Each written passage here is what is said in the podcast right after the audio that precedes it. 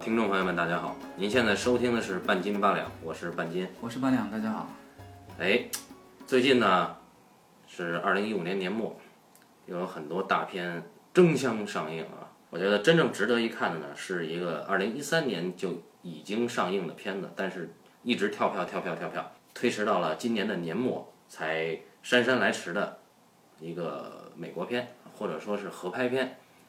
英美合拍，啊，英美合拍是朗花德导演的《极速风流》，呃，这个片子我是一四年它出了，出了网上出了盗版资源的时候我就已经看过了，我也很早很早就看过，呃但是看过的时候当时就很受触动，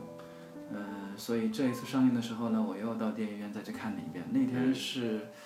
呃，周周日，那天是周日，我看的时候那天是周日，然后晚场八点多钟的那场吧。有几个人超过十个吗？啊，不止。那天我那个厅大概是有一百八十个人左右的位置的一个厅，坐了差不多有三分之二的人，哦，那不错。也就超过一百个人。当然，可能是因为那天一个是周末的原因啊，另外那天好像，呃，是哪个网站我忘了是淘宝还是某一个那个网站上电影上电影票有点优惠，哦所以呢，就是看的人特别多。我最近呢是正好在写一个电影的剧本儿。嗯，呃，然后看完那个之后呢，就心如死灰，心想，哎，写不下去。因为我们知道，就是我们一个东西你形成文字嘛，特别是说，呃，剧本最终是要变成一个影像，对吧？所以在文字阶段，它其实本身是很很缺乏的。嗯、你对你的你对这个东西或者对这个故事如果没有足够的信心，其实你很难把它写完，因为你知道，或者是说你在写完它之前很难有勇气去看一部电影，因为文字离影像差得太远了，对吧？尤其人家是一个优秀的成品，对，而且而且尤其像《极速风流》这样在影像很高级，而且整个完成度很高的电影，而你很不巧那个时候你正好在写一个剧本的时候，那就非常的痛苦。所以我看完之后，就是一方面呢就是特别的开心，因为总是在大荧幕上看到这个东西嘛。另外一方面呢，又特别的郁闷，心想：我靠，人家都已经做到这个程度了，咱们还在写这破玩意儿，我勒个去啊！搞毛线是吧？哎，我是上上周五去看的，我那个场是晚上五点半开，二百多人的厅，然后只有七个人，那可能那个时间不对呗。所以这个片子我估计到最后应该是票房没过千万吧。啊，过了，我好像最后是差不多两千万票房的样子。呃，对一个迟到两年的片子，或者很多人都看过原来说还是 OK 的。另外呢，这也跟这个片子本身的呃那个，我们不说宣发啊，跟不说宣发，不说明星，也不能说它的质量，而仅仅从它的题材上来说，它也还是一个相对来说有一些约束的东西。那说到这儿呢，大家肯定也很好奇，对吧？就是有些人看了，有些人没看吧。是个什么题材？啊，这到底是什么样的故事？呃，这个故事呢，讲的是呃七十年代的 F 1赛车车坛里面出现了两位优秀的赛车手，他们有不一样的个性、不一样的人生、不一样的成长轨迹，但是他们是那个年代最有名的，或者是说。啊、给当时的 F 1的车迷也好啊，然后给当时的传媒贡献了最多价值、最受关注的一对对手。影片就讲述了七十年代这一对 F 1赛车手，嗯，他们的对抗、他们的成长以及他们的结局，其实是一个传记片。好，那么我一说大家明白了，就是对于了解车或者是更更多的，我们就是从我忘了是零几，应该是从零七零八年那个时候 F 1就是第一次进中国嘛，那个时候有了上海站 F 1上海站，从那个时候 F 1才进入中国，所以大家可能。呃，这几年呢，培养的车迷还不够多，对吧？对，大家知道有 F 1这个东西，可能很多人知道有这种赛车，但是它在中国的影响力可能还没那么高，更何况是在三十年前，我如果是一一，今年是一五年吧，那应该是四十年前，对于四十年前的东西，可能就更加的陌生，所以呢，这个片子它本身的可能群众基础没有那么大吧，但是呢，它作为一个好的电影故事，嗯作为一部好的电影，它其实是超越了。呃，这个职业或者是这个行业本身的，也就超越了赛车本身的。它其实是讲的人的故事。就其实从题材上讲，它大题材上属于赛车，不管是 F 一的，呃，那首先从是类型上它算传记吧，对。但是从题材上讲，它是一个赛车的，对吧？对。然后从赛车的角度上，我们观众最熟悉的肯定是《速度与激情》嘛，对而那个是一个荷尔蒙片，对吧？啊就是那纯其实粹的更动倾作。向于动作片的。嗯，所以那个是以事件为基础，或者说是以效果为基础构建的这样一个大片啊。但是这个这个《极速风流》其实不同的，《极速风流》它其实是，如果说是类型的话，它更靠近传记片。当然，传记片很少有这个讲两个人的故事啊。对传记片呢，呃，我们国内其实传记片成功的特别特别的少，有《焦裕禄》《任长霞》梅孔繁森梅兰芳啊，啊，梅兰芳。对，就我们国内的这个，呃首先是传记片本身成功的很少，我们到目前为止还没有形成一套就是说特别成功的讲这个把传记片做好的一个思路，因为以前传记片大部分还是主旋律，对吧？梅兰芳算是在传记片的基础上，其实有很大的一个突破，对吧？他想塑造一个更加丰富、更加立体的梅兰芳，当然他没有成功啊。那么这一个片子呢，也许不不管是从传记片也好，或者从一个赛车电影也好啊，或者是扩大到一个电影类型本身也好，它都是一个很值得大家去看的片子。我们就要一点一点讲它如何值得。那这个呢，半斤，其实我觉得应该从你这边起头。这个这个传记片多说两句哈，传记片这个类型呢，其实并没有在中国培养出来固定的受众，因为这个传记片呢，有一个很很明显的点是在于传记片是讲人，我们国内的大多数的观众呢，其实不在乎人物，大多数观众喜欢看事件和效果，因为事件可以直接给答案，效果连答案都不需要给，就是这两个交织起来就不需要你动脑。而人物不一样，人物你要品品味，去体验这个人物啊，去要代入，然后去认同或者质疑，这里面需要人的很多思考。而我们中国的传记片像都是主旋律的影片啊，包括梅兰芳，其实这个人更多的是被符号化了的一个人。所以这个在此角度来讲，中国的人物传记片其实是高度和中宣部的思维是重合的啊。那么我们这个从从这个规定上讲，你要写一个人物传记片，故呃审查是非常严格的。你这里首先有个问题啊，就是，呃，有个关于人物传记以及传记片的一个追求的问题。嗯。呃，在西方呢，认为人性是可查的，对吧？嗯。因为呃，西方的文学里面，它有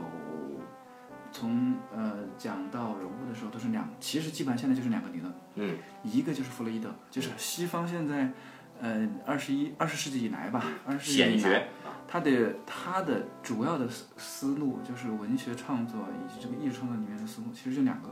一个是弗洛伊德，一个是马克思主义，就是两套。弗洛伊德讲的什么？讲的是人性是可查的，是可以科学依据的，也就是说人性有很多面，是可观察、可展现的。嗯。而马克思主义呢，是说人是跟社会相关的，对吧？就人的社会性。那，呃，像这个《极速风流》的作者，就是我说的是他编剧啊，彼得彼得彼得摩根。嗯，彼得摩根是一个非常有名的写传记片的大神。比如比如就是一个是《极速风流》之前，他还有有一部非常有名的作品，对话尼克松》嗯啊，《对话尼克松》那一年也是得了奥斯卡的，呃，最佳影片，然后好像是得到了最佳改编剧本的那个奖项，好像是，嗯反正也当时是非常红的一部影片，在世界电影二零一三年还是一四年某一期上有完整的剧本。嗯嗯有兴趣大家可以看一眼。那么他写的那个传记片，他写的传记片就是照这两个照这两条路子来的，就是第一，他的人物一定是跟他的社会当时社会是相关的；嗯第二，这个人物一定是可分析的，也就是说从可以从某个角落，不管说弗洛伊德童年阴影，嗯还是说这个从他的什么呃这个皮亚杰的什么成长路线，他一定是可以分析的。嗯，而我们现在国内做的人物传记片。其实不是从这个人物本身，不管是任长霞还是什么焦裕禄，不是从这个人本身去分析的，而是这个人代表着什么去做的。也就是说，他追求的不是人的真实，对吧？这个人的真实不重要，他追求的是这个人代表着什么东西，他代表是某种路线、某种主义、某种精神、某种高尚的情感。他要先推崇的是那种情感，然后再回过去啊、用这种情感指导这个人的行为，而不是这个人的行为得出得到了这样一种情感或推到这种情感。它是一个先有结论，后有这个这个起源，它这个就是一个反着来的。嗯，对对对对对它它就没有一个一个人物正常发展的过程，你就会发现，哎，我们的焦裕禄一开始，他就是一个伟大的人物，对吧？他就有伟大的人格，他不需要在后面的过程中去建立人格、去发现人格，他没有。西方的这个文学理论里面是说，这个就像《奥德赛》一样，对吧？你的、你的、你的善、你的恶本身都存在，人物呢，英雄不是去创造出来的，也不是你去那个发现出来的，而是英雄根植于你自己的内心深处，对吧？你自己发现的，最终，最终你在这个世界的进展过程当中，你发现了自己身上某一处东西，让你自己意识到，哦，原来我是一个英雄。它是这一套，它有一个这个发现的过程，而我们是没有的。这就是我们现在是觉得的，就是成功的一些呃西方的人物传记片和我们现在做的传记片的不同。当然，我们并不认为西方这一套是完全合适的啊。我我到现在为止我并不认同，我只是觉得他们至少知道呃不能先有结论，对吧？然后第二，知道去追求真实。那传记片追求真实，这应该还是一个很很基础，或者是说一个，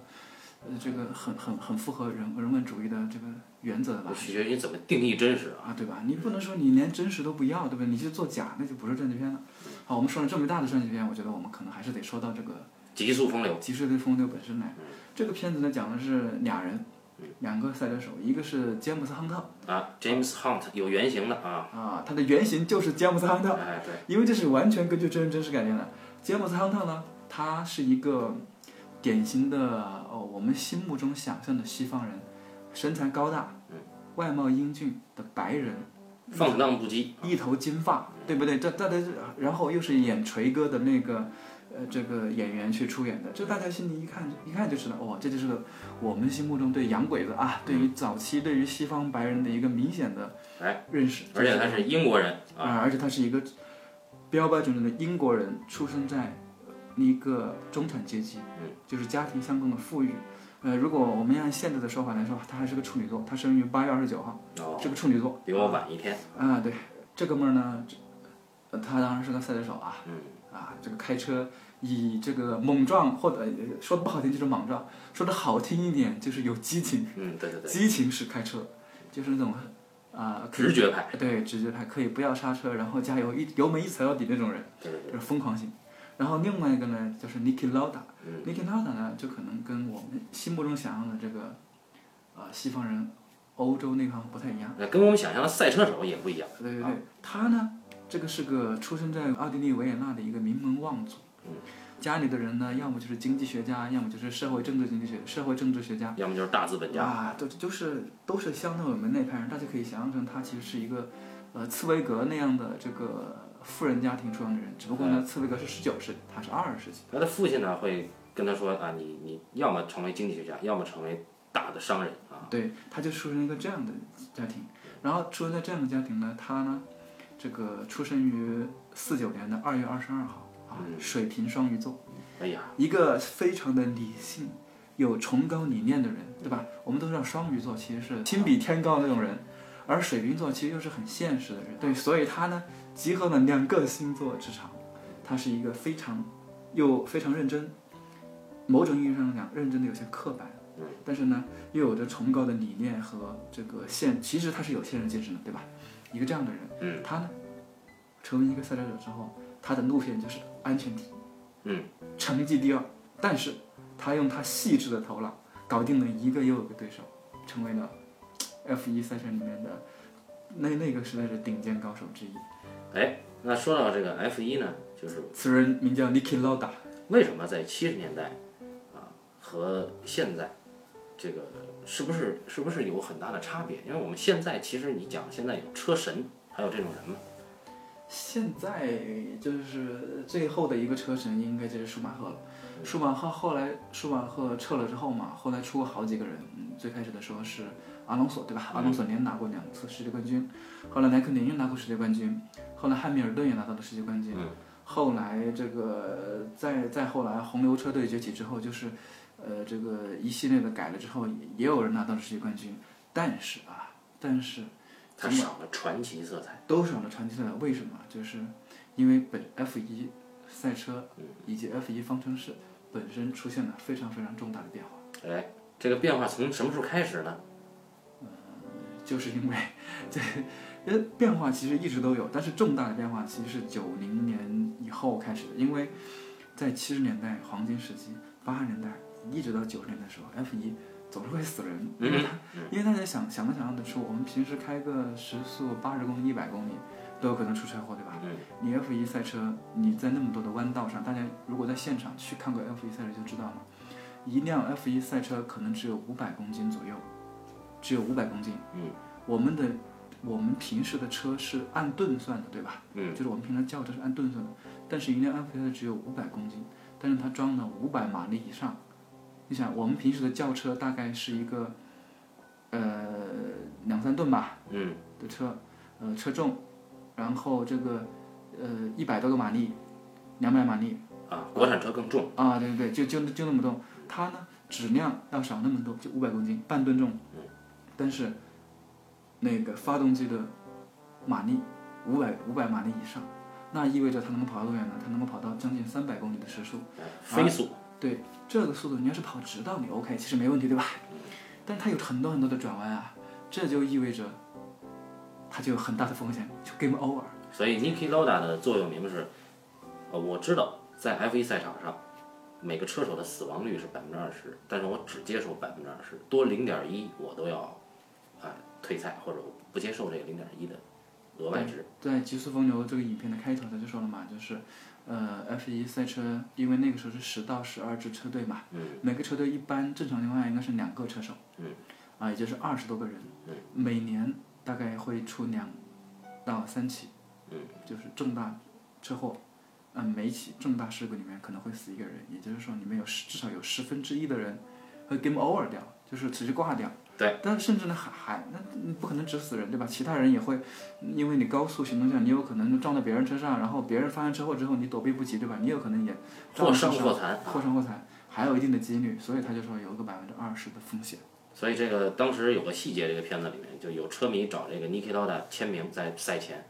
，Niki Lauda 签完了呢，就转身就走。车迷说：“你等等，能不能请你在签名下面补签一下今天的日期？”Niki Lauda 说：“为什么呢？”呃，那车迷说：“我怎么知道今天是不是你最后一场比赛啊呢对，所以我们现在渲染了很多的，其实是 F 一赛车是一个死亡游戏，对吧？？”哎，它其实是个死亡游戏。所以锤哥就说：“说我这个不是赛车，是一个飞速的棺材。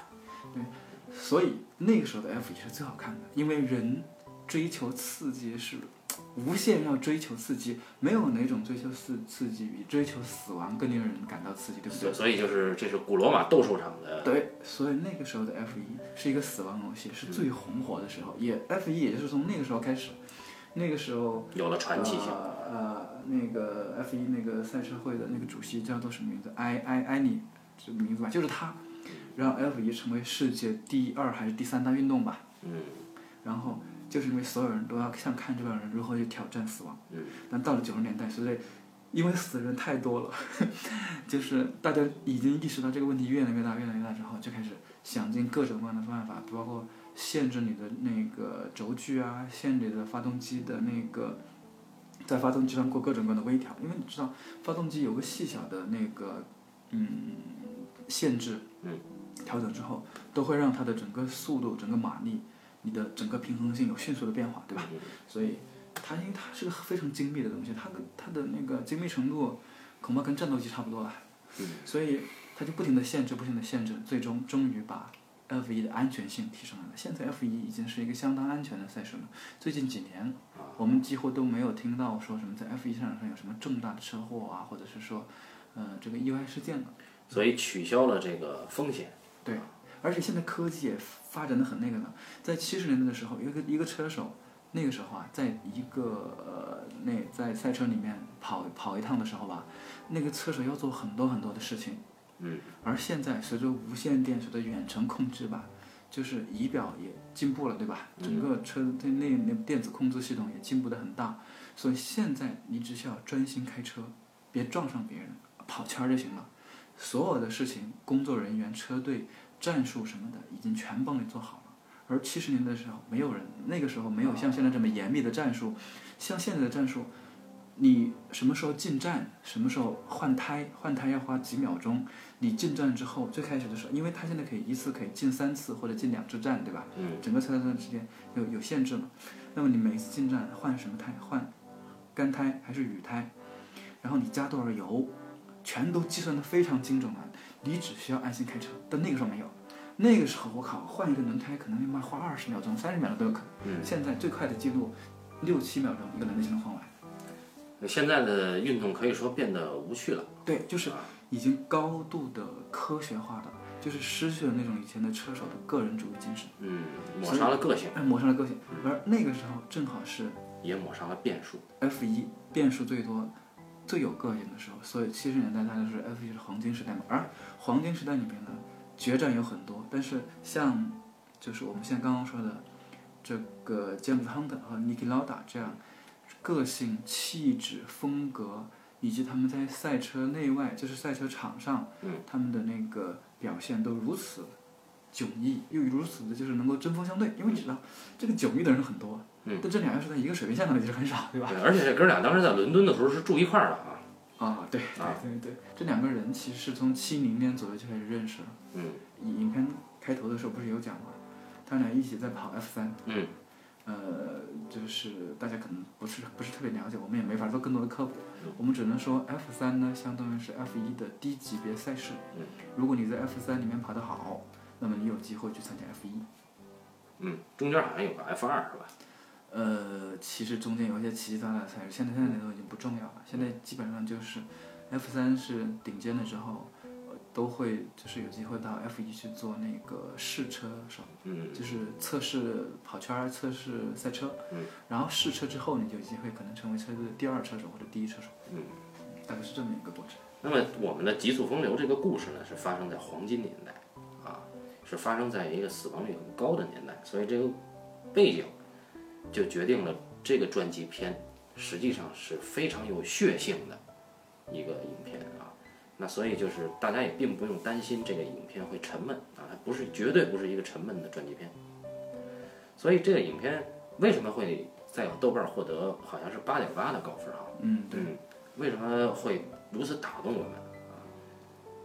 所以它到底讲了什么？它其实讲的是两种人生观，或者两种生活态度。嗯嗯，詹姆斯·亨特啦，他因为他本身是一个其实是一个衣食无缺的人，他好像是在一个很好的公学吧，是伊顿公学吗？还是什么公学？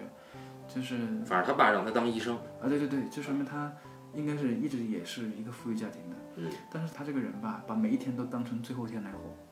他追求的是一种呃多样化的、片段性的，然后那种转瞬即逝的那种快乐。他需要的是那种东西，他需要一种特别强烈的刺激，嗯没有那个他就活不了。而 Niki n o d a 呢，是那种特别细致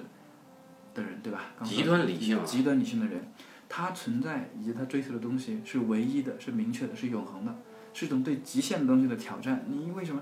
因为最开始他曾经说过，他说他其实干什么东西他都可以，他他说干什么他都可以成功。对，但是他为什么要干赛车，并不是因为他觉得赛车这个东西本身怎么怎么样，而是因为他觉得他干赛车，他能够获得最大程度的成功。呃，他是这么说的，他说如果他能找到比干 F 一更赚钱的事儿，或者说就是他能找到就是他擅长的比 F 一赛车更赚钱的事儿，他一定毫不犹豫去参加那个去做那个是买卖，所以他把自己定义为一个商人，他觉得他做 F 一可能能更赚得更多，所以他去做 F 一啊，而且他本人呢，并不把自己纯粹当成一个赛车手。他，我们影片中看到他来到，他是自己花了一大笔钱买到了 F 一车队的第二车手的位置啊，好像还是法拉利车队。啊，最开始不是法拉利，他最开始哦买的是一个就是很普通的一个车队的那个位置。啊然后他那个那个车队呢有一个，呃，第一车手是克雷雷拉佐利，但那是个意大利车手。雷加佐尼，嗯啊，雷特佐尼，克雷雷特佐尼，他是个意大利车手。然后呢，这哥们儿呢就跟呃尼克劳达就熟了嘛，对吧？嗯因为他们俩搭档。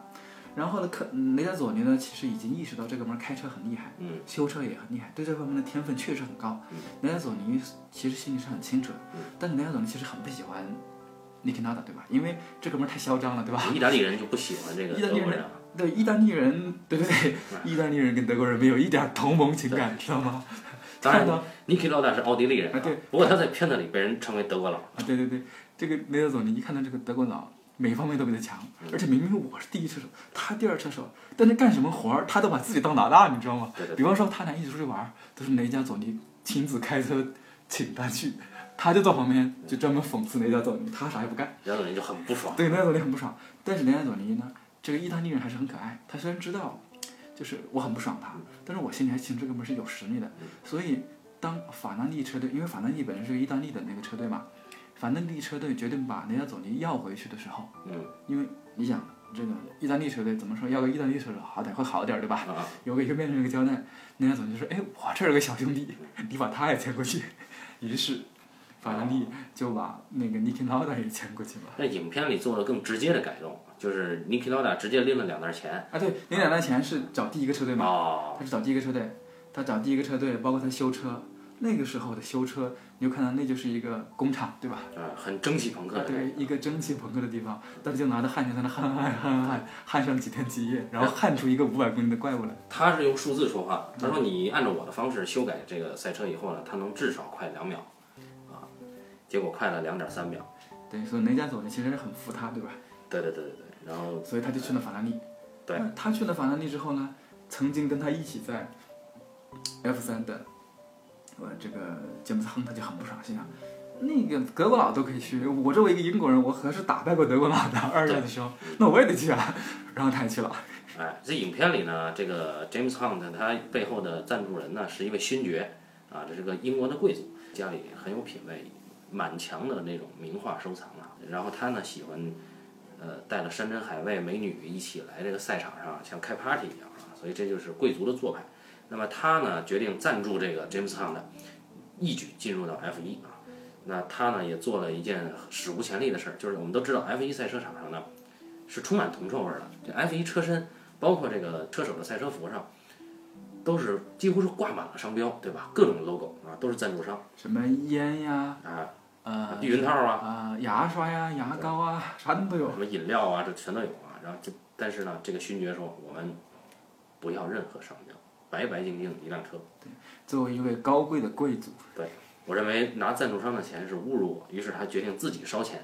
啊。但是呢，当这个 James Hunt 跑完了一个赛季之后，这个贵族决定 招商，有点破产了啊。最后他没有招到上，啊你知对，道他吗？还没招到。他在一报名截止的时候，他没有招到商，嗯然后我们的詹姆斯呢没车可跑，而那一年就是是詹姆斯的第第一年，他们第一年进入那个 F 一嘛，对吧？嗯那一年是一九七五年，七五年那一年的冠军呢是进了法拉利的呃 Niki Lauda，嗯， Niki Lauda 拿了冠军，詹姆斯的一无所有。当然了，詹姆斯那年已经跑得不错了，詹姆斯的无车可跑之后，这个时候他听说这个迈凯伦车队。哎，把他们的人给开了，还缺一个车手，于是他就跑到人那儿，简直是跪求人家说：“你能不能把这个车让给我开？我可以拼命，因为我一定要打败德国人。”这迈凯伦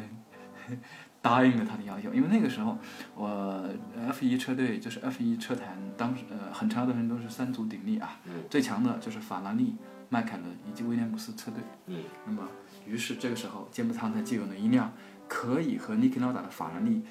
一较高下的赛车，这就是一这就是一九七六年的开始。嗯，那么影片呢就花了大段，其实因为这个时候前面就是将近三分之一或者是将近一半的故事已经讲完了，嗯，包括他们的过去，他们如何一起过来，他们两人的个性，他们两人如何建立的家庭，对吧？嗯都已经讲完了。然后到七六年，这是他们火拼的最激烈的一年，因为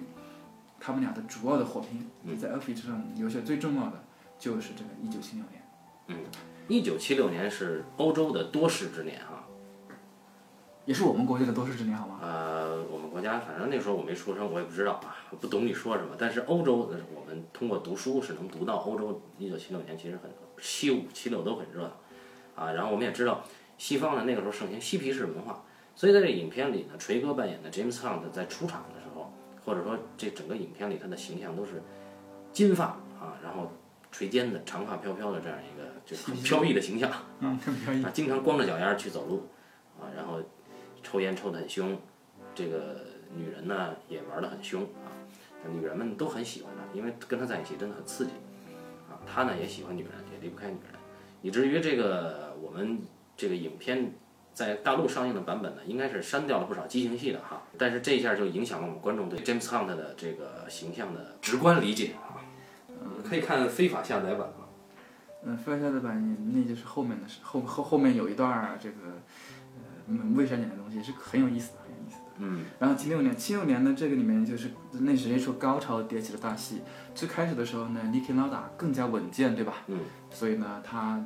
他甚至不惜用举报这个詹姆斯·亨特的车违规这种比较我们我们看来会比较猥琐的手段啊，对对对对对去阻止芥末这商场，然后他自己的得分一直往上涨，一直往上涨。但是到了那个，呃，这个我忘了是哪一哪一哪一次赛道里面，应该是忘了是哪个赛道里面，然后他就出事儿了，对吧？是最难的一个赛道，应该是一个弯道最哦多。对，一个最难的赛道里面，因为下了雨，天气情况很差，嗯，然后他就出事儿了。出事儿之后呢，然后我们的芥末汤呢就一路赶上来，但是离他还是差点儿，对吧？哎，离他还是差点儿。然后到了最后日本大奖赛的时候，又是一个非常困难的场地，日本站其实又是一个大雨天嘛，对吧？大雨滂沱，好像比那个德国的那一站雨还大。它是有个重复，对吧？嗯，德国的那个纽博格林那个是弯道最多，因为我们知道 F 一其实是有分两天的，嗯，前一天是排位赛嘛，啊前一天排位赛，呃，就是大家就就是排位赛的时候是一个一个的跑嘛，啊一辆车一辆车的上上去，你跑一圈儿看你花了多长时间，嗯，就是第一轮儿你跑到了多少分，多少你跑到前几名，然后你就有资格再跑一次，能看看你能不能跑得再快一点儿，而排位赛的时候就是单圈儿谁最快，谁就排在第一，发车的时候排第一，因为你知道你肯定那个。呃，正赛的时候，你发车的位置肯定跟你最后成绩是很重要的。对，快一个车身就是一车身啊。啊，对呀、你快快上就成，所以这是都是 F 一都是先第一天排位赛，现在一般都是周六排位赛，周日的时候正赛，啊，而纽博格林那天是周日的时候是大雨，嗯，排位赛的时候就已经大雨了，然后这个第二天雨还没停，然后后来这个呃这这个尼克劳达不是尝试过是不是干脆取消比赛对不对？对，他提议嘛，第一取消比赛，然后包括健步仓他很多人都不想放弃这个比赛，而且他们认为你是排位排在第一的，对你啊提议取消，而你你有很大优势，那就你坐稳冠军吧，啊，相当于大家少了少了一次就是挑战机会。挑战的机会嘛，对不对？所以大家就不放弃，所以是当时是那么个情况。而日本大奖赛好像比他还惨，好像是正赛的时候还在下雨。纽博格林还好点儿，就是说是，呃，正赛之前就已经就停了，对吧？只是赛道上很湿滑。哎，而对对对，日本呢，就是说已经正赛了，发车了，还是雨。当时我们在荧幕上看的时候，就发现这个你车手根本就看不清前面有什么。对，除非是跑第一的，对，因为你跑第一的话，你没有水花嘛，对你，你跑在前面，你的水花就把后面的人全扑死了。对，吧谁谁在这后边谁在后面倒霉谁啊？就只能吃水啊，只能喝水。所以那个日本大赛的时候，尼克纳瓦就放弃了，嗯，放弃了。他为了安全，当时影片当中有个闪回，我们就不说了，对吧？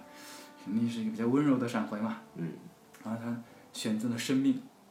然后放弃了比赛，而这个亨特呢，就相当于是燃烧生命，在那种情况下拼命啊，那真的是拼命。然后拿到了，正好拿到了想要的积分，超出一分，拿到了新西兰的世界冠军，为他们两人整个一年的这个呃龙争虎斗画下了句嗯号。那也是，呃，其实，在 F 一赛车里面，就是像这种局面确实非常的罕见。尼克拉达是前九站遥遥领先，第十站出事儿，嗯，然后就开始成为一个被追赶者，然后从第十站开始，那个詹姆斯·桑德就不停的追，不停的追，不停的追，一分一分接近，直到最后一场反超一分。这个在整个的这个后来的 F 一的比赛当中，其实也不多见，像这种情况，嗯，因为。首先退赛就不多见嗯，F 一现在一场大概还是有两三个退赛的，啊还，是会两三三两三个三四个退赛。呃，嗯冠军退赛，冠军退赛的倒是很 罕见，我觉得退赛的还是不少，一场一场二十多个人，现在十二个车队，十三个车队，二十多辆车，到最后能有二十辆车跑完啊，其实还不错的，一定的退赛率是很正常的嘛。那退赛的时候，当时这个给的镜头是，呃，Niki Lauda 在闪回他跟他妻子的比较甜蜜的时光啊，还有他妻子担心的那些表表情状态。所以这也是把他这个人物更加丰富的一个手段哎，。这这个这一刻，你说他是理性占上风还是情感占上风呢？我们可能说不好，从结果上看是理性占上风。对，但但是是呢上有这个情感驱动的，其实是因为情感驱动。对嗯他闪回的形式是情感的形式，对对，所以很这个尼基劳达这个人物在影片中本身呈现出来的复杂魅力是多于这个 James Hunt 的。它的可能更加的多面性，对吧？对更加的丰富。对。呃，在这就是在七六年争霸之后呢，嗯呃，不久这个影片在影片当中，尼克劳达就开始了喜欢上了玩飞机。嗯。而他觉得玩飞机是因为飞机很不安全，对吧？嗯他要挑战一些不安全的东西，让自己更加的自律，更加的控制，对对对，更加的淡定。 所以他建议这个 James 也去玩一玩飞机，他说你这样会有助于你比赛。啊对，James 说我才不玩啊。对，这个时候詹姆斯就讲到了他，也就讲到你刚刚说的那个。对他认为他是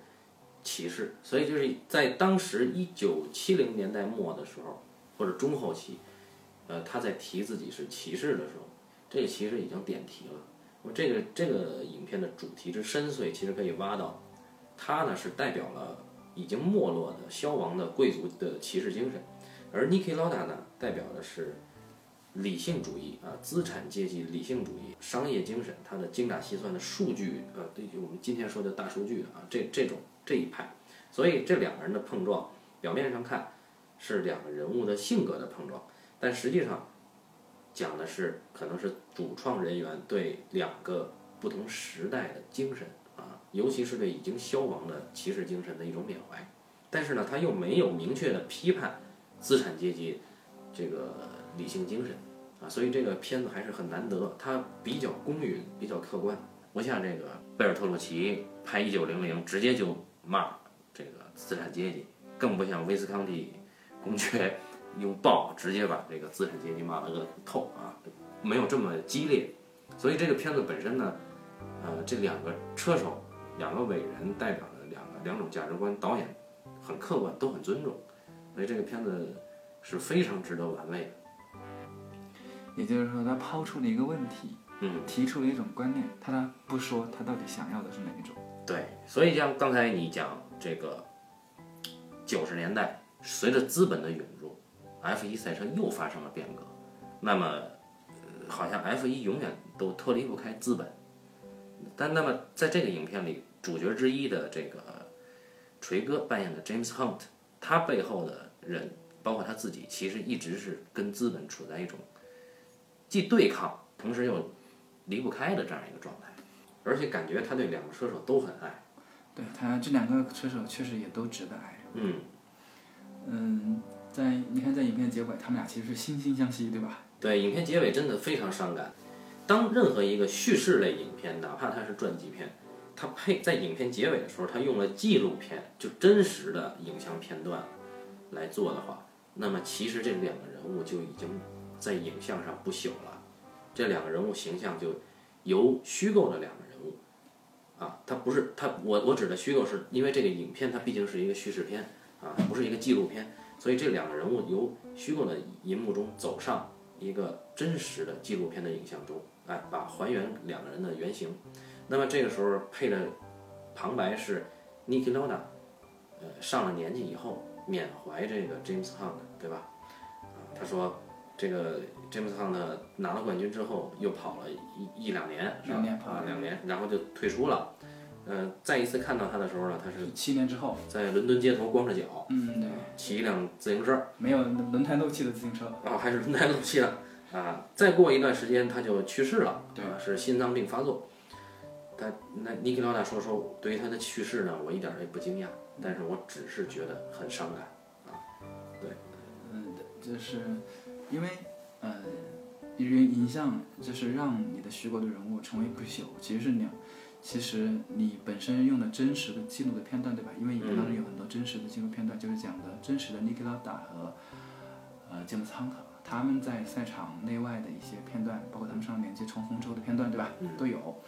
而这两个人，首先他们跟虚构的，就是影片当中这两位演员是如此的神似，对吧？是非常像的，其实是。对，而另外呢，还有一个让他们不朽的原因，是因为詹姆斯·亨特已经去世了。嗯，死人肯定是不朽的。对 对，所以他就更加拔高了这个，所以这个片子呃，到最后其实是比较伤感，对吧？真的是当我们看到最后一个镜头，两辆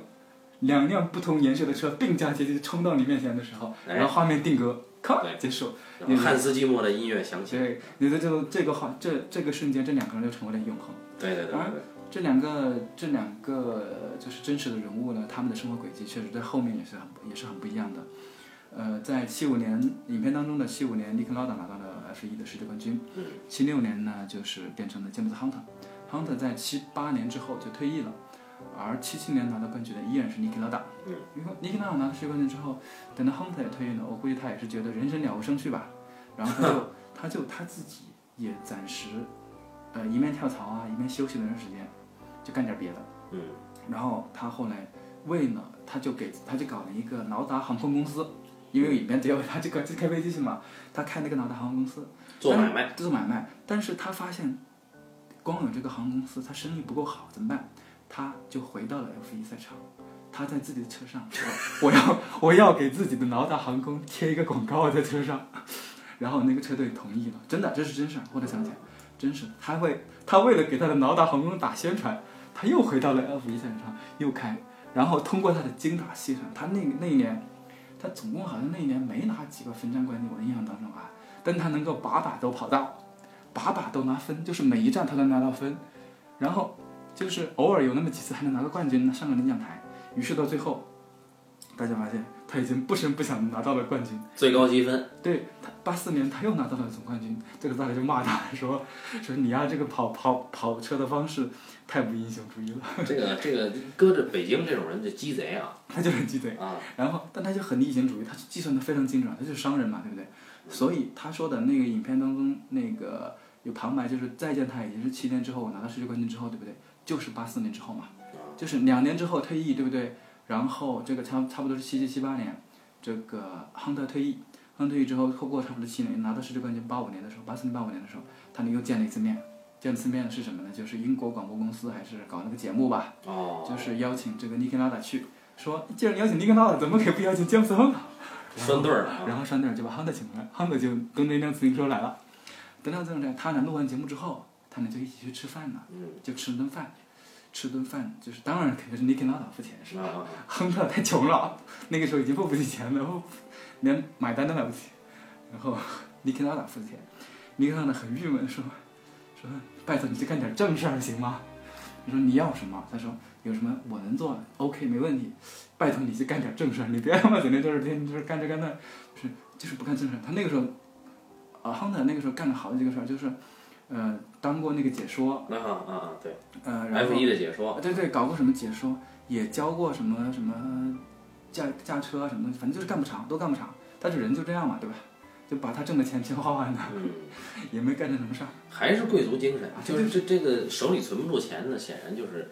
啊，搁到我们啊对你不能，你不能总是说手里存不上钱就是贵族精神，这样这样很多月光族就有了新的依据，你知道吗？这跟我们中国就魏晋风度啊，对对，确实是他确实有点未经风度。对对对对，然后到了九二年的时候，他就去世了，对，心脏病就就就去世了。及时行乐啊，啊，对。然后我们的 Nicky n a d a 先生呢就不一样，他就过得滋润多了。他应该是在呃八十年代，他刚开始开那个脑打航空嘛，脑打 Air 航空公司，名字自己给挺 low 自的己自己给自己打广告啊，还真的就是慢慢慢慢，因为他打广告的原因吧，还真的就起来了。他的广告语就是你看我开车开的这么稳当，对吧？所以我在航空公司绝对稳当。比俄航强啊，啊，对，很稳当。那过几年他就卖给一个大公司，我忘了是卖给汉莎还是卖给谁了，嗯就是就是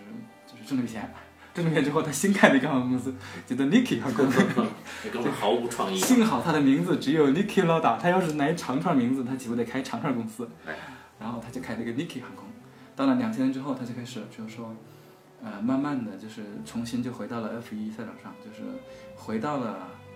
呃，就是他最熟悉的地方吧，战斗。干哎干嘛呢？呃，他那个时候肯定也不能开车了，对吧？都五十多岁的人了，他就先是呃做一些嘉宾主持啊，做一些就是 F 一赛事的解说，呃，后来就去，这这么毒舌他就是发挥他的毒舌功能嘛，啊，那就跟巴克利一样啊，啊，那后来就变成了、呃奔驰车队的非执行主席，奔驰请他好像也是因为是德国车队的原因。挂名儿，嗯都挂那个名，就是相当于是个名誉主席吧，就是偶尔给我们站个台啊、捧个场什么的，都做名誉主席，因为他确实对车、对机械这个东西确实很了解，所以奔驰请他也是也不奇怪吧。嗯他其实其实说到底，这个 n i k i n a d a 他跟法兰利关系没那么好，嗯你别看他跟法兰利拿到冠军，意大利人怎么会啊喜对欢对德国对，人？意大利人跟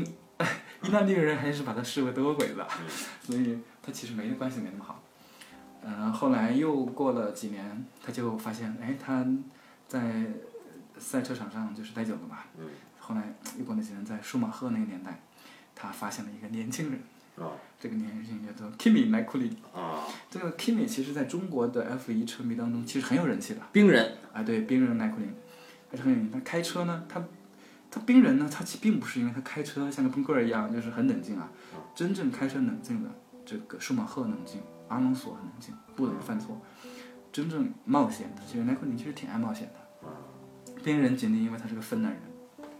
这个我们知道芬兰人民其实是很也是个战战斗种族，对吧？嗯。芬兰人跟俄罗斯人打过好多仗，打好几十年，啊，他整个芬兰的独立史就是他们不停的打仗打出来的。那这个莱库宁呢，也是一个非常悍勇的人，开车就是热衷于这个一些不规则的方法，或者是说一些冒风险的超车啊、尝试啊，他都愿意干。玩命啊！对，很玩命的一个人，他是一个奉詹姆斯·亨特为偶像的人，哦，所以这个里根老大就很喜欢喷他，啊对吧？看到一个跟亨特这么像的人，我不喷他喷谁呢？嗯呃，说起来这个里面这个也有一段渊源，是吧？其实是有一段渊源的。呃，亨特在他去世之前，他去给这个一个驾驶的培训学校吧，驾校啊啊，其其实不是驾校，应该说类似于比驾校高档一点点，应该是个什么兴趣养成那样的吧，哦，教小孩子去开车。你看他混得什么惨，混得太惨，对不对？哎我想起了驾校教练，嗯，对对，教教教小朋友开车。而那个时候十来岁的莱库宁，莱库宁七九年生的嘛，嗯这个正好是十多岁的时候，嗯，也去那个驾校，啊，得到了亨特的真传。我们当然知道十来岁你很难学到什么新东西，但是你至少能够看到一个人是什么样子。学做派是吧？对，学到那个做派。啊后来他就真的就学到了那个做派。你包括他的头盔，包括他身上的配饰，包括 Kimi 身上的配饰什么东西，他都是一模一样的学亨特，包括他的行为处事，包括他后来去开卡丁车，他得到一次世界冠军之后就开始摆烂，去开房车，去开越野车，去滑雪，去干各种各样的有挑战的事情。反正是 F 一赛车手不许干的，对，要飞快手其实对身体是非常注意的，要要非常非常安全的。嗯，而他们的他们的负荷很重。F 一赛车在以前的时候，它在极速过弯的时候，因为你极速过弯的时候时速可能超过两百公里嘛，你身体在一瞬间承受的可能是几个 G 的中加速度。我们知道，战斗机飞行员其实是在旋，就是倒挂，就是倒飞， 或者是就是起飞、降落、加速的时候，加加减加减速的时候是要加大重力加速的话，可能有两到三个 G。F 十六、F 十五应该是二点五个 G 左右加速吧。人到了几个 G 加速的时候，是会出现一阵的，缺氧，呃，它缺氧之后，你会一段时间是那个，嗯是会眼睛会致盲的，是看不见的东西，嗯，就是有那一瞬间。所以还是直觉派，对大家，所以每一个 F 一赛车人其实其实挺猛的，他的身体能力要很好。但是 Kimi 不管这些，他其实是非常嚣张的一个人。那我们影片中，Hunter 他每一次这个开车之前，他都说过一句名言嘛，就说这个性爱是冠军的早餐，就是每一次开车之前，他先买一发，啊酷，他本来还不行，他在日本大奖赛得奖之后，他在那个酒店正好是英国航空公司的那个航空公司，你知道飞到英国之后，飞到日本之后吧，你要一般这种远程是吧，要休休息一晚上对吧？还有时差，有时差要要待一晚上，那也是英国航空公司的一个定点的酒店，他在那个地方开着门。得得奖之后，他就开着门，竖了个牌子说：“我是健康的。” 然后那个晚上进进出出，总共有三十三个空姐进来过， 三十三个空姐，一晚上一天也没停，你知道好吗？身体，好身体啊，这是好身体。 他这这他的这名言后来就是所有人都知道，就是一定要来一发， 号称号称睡过五千个姑娘的人，酷，所以莱库宁主要是学这个是哎，吧？莱克宁也是个，哦，所以尼基罗达就不爽尼克了，哈勒就一直不爽的。尼克哈勒现在已经六十六七岁了吧，六十六七岁，他是四九年的嘛，六十六七岁。影片的结尾有有他的一个镜头，对不对？嗯，是个老头儿啊，他已经白发苍苍，戴着一个棒球帽。当然了，我相信他依然会活得很好，他还是会活得很滋润的。所以他这尼基罗达就是从他出身到他的行为这一生都充满了算计，啊，他是精打细算，都是理性的代表人物，这是典型的资本主义资本家的但我的印象当中，他的理性太理性太后来也出过问题，但是我不太记记得不太清楚了，哦，好像因为你过于理性客观，他太太好像也是一个也会德语对吧？嗯啊，对对，他在德国人，他太太是德国人对不对？嗯他那个太太也有有一个问题，就是在理性和情感之间，他依然是会有一些冲突的。这个片子呢，我们可以从从多重角度上讲，我们刚刚说的这两个人从不同的赛车风格，说我们既可以说这是对伟大对手的故事，也可以说这是一个骑士精神和商业精神的故事，也可以说这是一个理智与情感的故事。这个 n i k i n o d a 他其实在理智和情感之间，他其实也很受情感控制。嗯，如果不是 Hunter，你说他会狂喷 Kimi 吗？嗯不至于，他肯定也受了影响。你说这个 Hunter 就是根本没有受到这个这个 Nicky 的影响吗？我觉得应该也是受到我影响。嗯，对吧？对对对，所以贵族贵族的骑士精神虽然没落了，但它依然会存在。而这个理性的资产阶级资本主义精神，啊，商人精神，它占主流，但它依然会被贵族所打动。他看起来更加成功，但是他就是当然了，我们我们当然会觉得 Niki Noda 从世俗的眼光讲，他肯定更成功，对吧？他在所有的领域几乎都成功了，在赛车方面他是三届世界冠军，你想啊，就是呃，我记得巴西车神塞纳好像也才得过两个吧，好像没好像没三个，忘了。舒马赫多，舒马赫多，但是在舒马赫之外，然后现在是维特尔，维特尔好像得已经得过三个还是四个了。嗯，在他们之外，好像得过这么多世界冠军的其实也没几个，对吧？嗯已经很成功了。然后在经商上面，他也非常成功。嗯，他从头到尾他几乎都成功，世俗认为他是很依然是很成功的，但是他他依然会为那一瞬间就是会会为激情所打动。对，人都是会这样。影片里他的他跟他太太相识的那场戏，可以认真的反复看一看。对对对，然后再就是呃，最后说一下这个影片，就是这影片在公映的那天，应该是在二零一三年吧，对，应该是二零一三年吧，在首映式的时候，他们请 Niki Lauda 去了，哦，请 Niki Lauda 去了，Niki Lauda 在哪儿？然后这个时候有个记者就就问他说，Do you miss him？嗯，你还想念他吗？那个 Lauda 说，我很想他，特别是今天晚上。哎，不错，他们这就是一个伟一对伟大对手的故事，他超越了我们现在说的友情，超越了激情，他两个人这两个人都是呃互相促进了对方，但并不是说促进对方走向什么完美，因为大家都不知道完美是什么，嗯，只是而是互相都促进了对方走向一个极致。亨特很清楚的知道，我去学他是学不了的，我只有让自己的这种燃烧生命的这种搞法搞到极致，我才有可能去赢他。而劳达自己也很清楚，我学他这种激情制作法也学不强，我只能让自己更理性、更努力、更勤奋，才有可能战胜他。他们俩都在各自的道路上走到了极致，所以这个故事才会这么打动人，所以才需要一个好的对手。对，所以这个当劳达对呃，这个劳达对詹姆斯汉的说说，其实你相信我，虽然说你要对我的受伤负责，但是正因为有你存在啊、才能让我就是一步一步的从这个烧伤严重烧伤中恢复过来，再复出。对吧，这里面除了除了骑士精神和商业精神之外，还有一个很有趣的地方，就是拥有商业精神的人是谁呢？是这个 Niki Lauda 对吧？嗯 Niki Lauda 偏偏什么呢？是一个新教伦理的人，他出生那个新教伦理家庭对吧？嗯，有强烈的宗教宗教感的一个人对吧？你看他的家庭就知道了。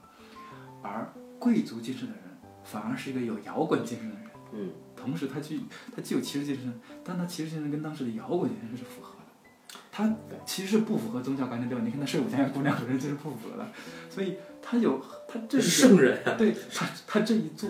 反而是把这两个人弄得更加的丰富。嗯，就看最后，你就我们可以看这个影片最后结尾的那个纪录片的素材。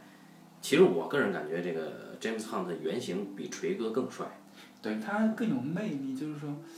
很英国、很坏的那种。啊，对对对，猜火车里面那种因感为觉。就是锤哥有点明朗范儿，就是有点就是大男孩儿的感觉，对吧？嗯，就是更明朗一些，而就是那个真实多了个的颓废感觉。对对对，真实的这个呃詹姆斯亨特啊，更加披头士。对。对他，那你把他换成披头士里面任何一个人，觉得没有任何违和感，就是就是那种感觉。所以这两个人物真是挑的很很巧妙，所以这个主创是确实是下了很嗯，大主的张很棒，主张很棒的。然后然后获得我们就不说了，对吧？啊，这个著名的影片得过得过奥斯卡的奖项和提名的，就至少就《阿波罗十三号》，这个美丽心灵，啊，《美丽心灵》《铁拳男人》对话尼克松，嗯啊，其中对话尼克松的编剧恰好也是彼得摩根，就是我们的《极速风流》的这个影片的编剧。极速风流其实也是得过好几个奥斯卡提名的啊，嗯也是得过的。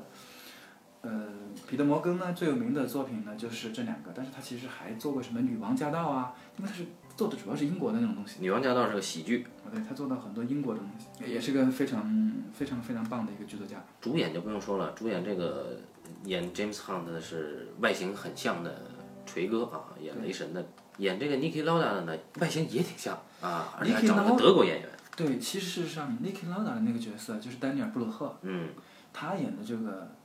呃 n i k i Lauda 是更加被人推崇的，也是他拿到了最佳男配的提名，奥斯卡最佳男配提名。为什么？因为大家发现他说话的语气、神态几乎跟年轻时候的老友一模一样，包括他还自己可以植了两颗那个老鼠牙，知道吗？啊，那个门牙他以前没有的，他自己去弄的，哦哦他弄成那样，就是为了跟真实人物一模一样。还有你知道德国人说英语其实有断断续续那种感觉，对吧？对。劳达说英语的时候就那种感觉，而丹尼尔布鲁赫也是特意去学的，就是他拿的真实的劳达那套东西，完全学到的东西，包括他还有他受伤之后的那一段儿，嗯，都是直皮的那对个，对对，都是一模一样的，这个就差真直皮了，我估计。 丹丹尼尔·布鲁克是很有才华的演员啊，那个代表作很有名，《再见列宁》啊。然后最近有个《无耻混蛋》里面，他演一个德军的上尉吧，还是对上尉好像是。呃，最近那个，然后呢，还有一个片子啊，也是跟锤哥一起演的，编剧也是彼得摩根，叫做《海洋深处》。嗯， 《海洋深处》呢是就是梅尔维尔的名作《白鲸的故事这是理想主义者的悲歌啊。这个影这个小说直接影响了法国导演梅尔维尔，他一开始不叫梅尔维尔，后来他改名啊，改改成和白鲸作者一样的名字。》，白鲸作者是赫尔曼·维尔梅尔维尔嘛，嗯然后这个嗯我们的法国导演就把自己名字改成梅尔维尔，就让皮埃尔·梅尔维尔。对，然后这个影片两个灵光一现的女演员也可以关注，就是一开始演小护士的那个啊，很性感、很妖冶的那个，是娜塔莉·多莫尔。她目前在演这个大热的美剧《权力的游戏》里面，她演这个小玫瑰啊，玛格丽·提利尔。另外就是演这个詹姆斯· Hunt 的妻子， Susie，啊，对对对，名模对吧？然后她是奥利维亚·瓦尔德，她是演这个赫尔，赫尔里面她有一个精彩的演出啊，之前演过美剧演过不少，《豪斯医生》啊，呃，配乐大师汉斯季默啊，这个也不用说了，对我们就不说了。然后关于说的这个奥利奥利维尔·王尔德演的这个演的这个角色啊，其实也很有趣。那个 Susie 啊，我们影片当中不是有的嘛，他的那个苏西和劈腿情变嘛，他劈腿的查德·布顿，劈腿的是好莱坞巨星理查德·波顿。他事实上，当时的最大的八卦是这样的：理查德·波顿付给锤哥一百万美元，把 Susie 买回来了。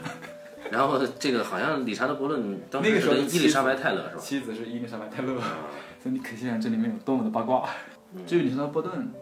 啊，我们我们那个时候引进过，可能现在年轻观众不熟悉，但是当年引进过的什么野鹅敢死队啊，嗯，这个六三年的埃及艳后啊，那是他跟他媳妇儿啊，嗯对吧？然后他演过《柏林谍影》啊。嗯，一九八四啊，那全是一群大片啊。那么其实这个阵容呢，差不多就可以说到这儿了。嗯，所以这是足够传奇的一个背景，也是足够传奇的一些人物啊。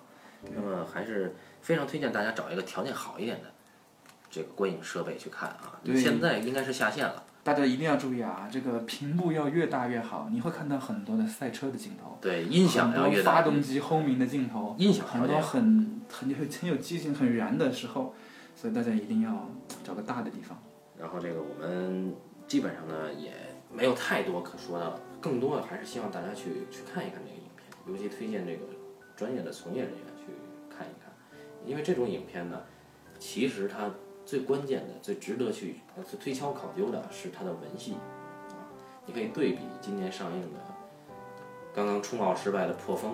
啊去看，因为《破风》其实是一个非常好的概念，它讲破风手啊，但是呢，呃林超贤显然是一个浅薄的人。他没有把这个概念做出来，呃，也没有把人物做好，人物的价值观也不不明显，只有只看出一个不成立的三角恋，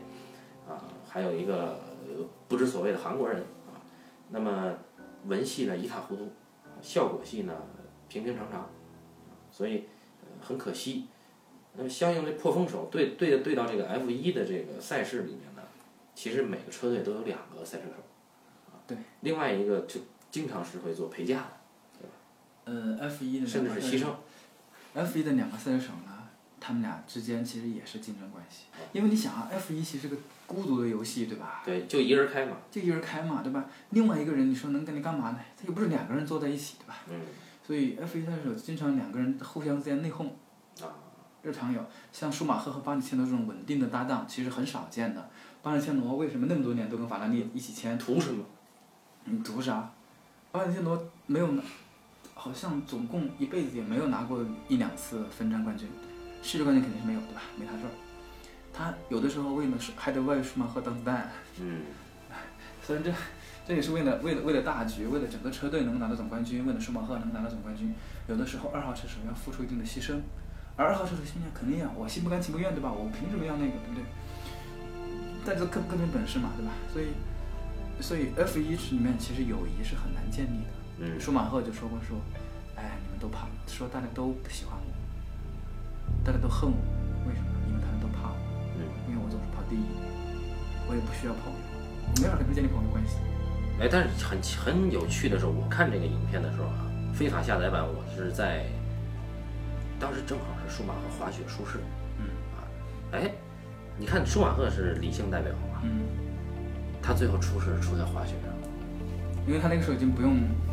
不用再比不了用再比了，啊。好他早就已经远离了竞技场。呃，关于这个